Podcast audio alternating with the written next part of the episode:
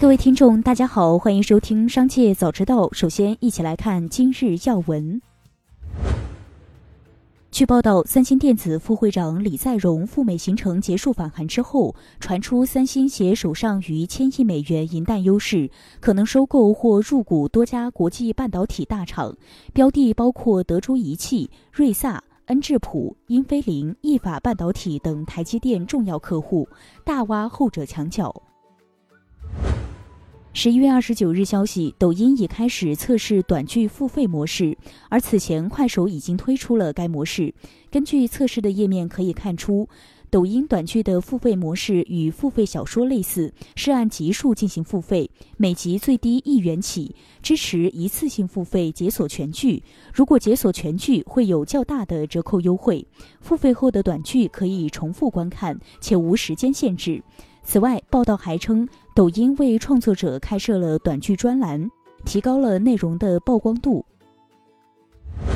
继续关注企业动态，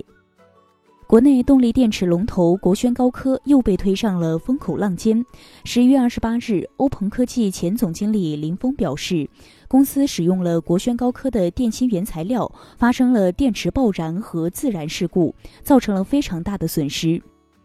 发布会上，两名自称代表国轩高科的女士突然半路杀出，爆出欧鹏拖欠国轩货款三千多万等猛料，并与现场工作人员发生冲突。从知情人士处获悉，国轩高科已起诉欧鹏科技。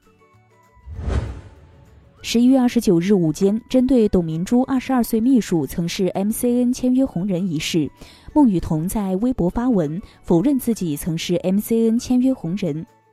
他表示自己确实加入过无忧传媒的工会，但是期间从未参与过机构任何的孵化、运营和变现行为，且早已退出。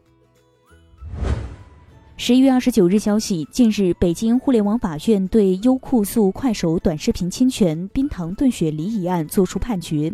一审判优酷胜诉，获赔四十六万，这是影视行业短视频侵权案件中赔偿金额较高的判例，具有标志性意义。法院在判决书中明确表示，快手平台具有主观过错，未尽到合理的注意义务，也未采取预防和制止的合理措施，使涉案作品在其平台持续传播，构成帮助侵权，应当承担法律责任。针对被要求退市传闻，十一月二十九日，法拉第未来公众号表示这是错误的解读。纳斯达克警示函仅仅与公司推迟提交 Q 三财报相关，这是一个正常的程序。一旦法拉第未来在该计划规定的时间内提交合规计划，将恢复。从权威人士处了解到，光大证券前董事长薛峰已于数月前被有关方面带走调查。核心是有可能涉及暴风集团收购英国体育版权公司 MPS 事件。MPS 项目在二零一九年二月爆出风险，两个月后，薛峰辞去光大证券董事长。此后，有关薛峰的最新情况未见诸报端。知情人士透露，薛峰辞职后一直抱病协助调查 MPS 事件。接下来，将目光转移到产业纵深领域。拿出手机，点开外卖 app，就能把无人机叫过来送外卖。这种新鲜的体验就将在上海落地，首条常态化无人机配送航线，预计明年上半年在上海开通试运营。目前已经开始内测。无人机外卖的服务半径规划为两公里，顾客从下单到收到货品时间控制在十七分钟左右。现阶段，顾客的订单将由骑手取餐送往就近的无人机机场。飞机的调度、起降、安全避让等由系统自动完成。起降机场将主要布局在重点商圈和写字楼。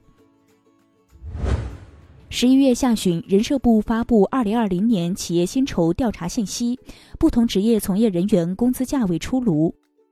从工资价位高位数来看，企事业单位负责人、金融服务人员、经济和金融专业人员位列前三。企事业单位负责人年工资最高为二十六点一九万元。整体来看，金融业吸金能力依然强大，管理岗位越高，职称越高，技能越高，工资价位也就越高。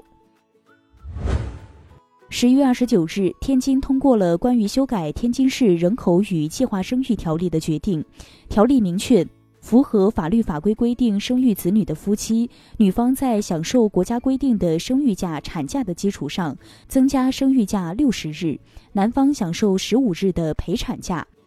也就是说，加上国家规定的九十八天正常产假，女方最多可享受到一百五十八天的生育假期。故宫博物院决定，在原有六岁以下或身高一点二米以下儿童，以及每周二统一预约的中小学生免费的基础上，试行所有开放日对未成年人免费开放。十二月三日二十时起，可通过故宫博物院售票网站、微信公众号预约十日以后的未成年人免费门票。据海关统计，今年一至十月，我国与非洲贸易总值为一点三四万亿元人民币，比去年同期增长百分之二十七点四。其中，对非洲出口七千八百二十五点四亿元，增长百分之二十四点五；自非洲进口五千五百八十一点四亿元，增长百分之三十一点七。南非、尼日利亚、安哥拉、埃及和刚果等前五大贸易国合计比重超过一半。最后，一起关注国际事业。根据数据，目前美国有三千七百二十万人口生活在联邦政府的贫困线以下，其中位于东部的西弗吉尼亚州再次名列美国贫困州之一。该州将近百分之二十的人口都需要依靠联邦政府的食品福利项目，而且在新增的救济人口中，九零后的身影逐渐增多。记者在当地一家食品补给站看到，在疫情引发的经济危机中，年轻族群已经成为主要受害者。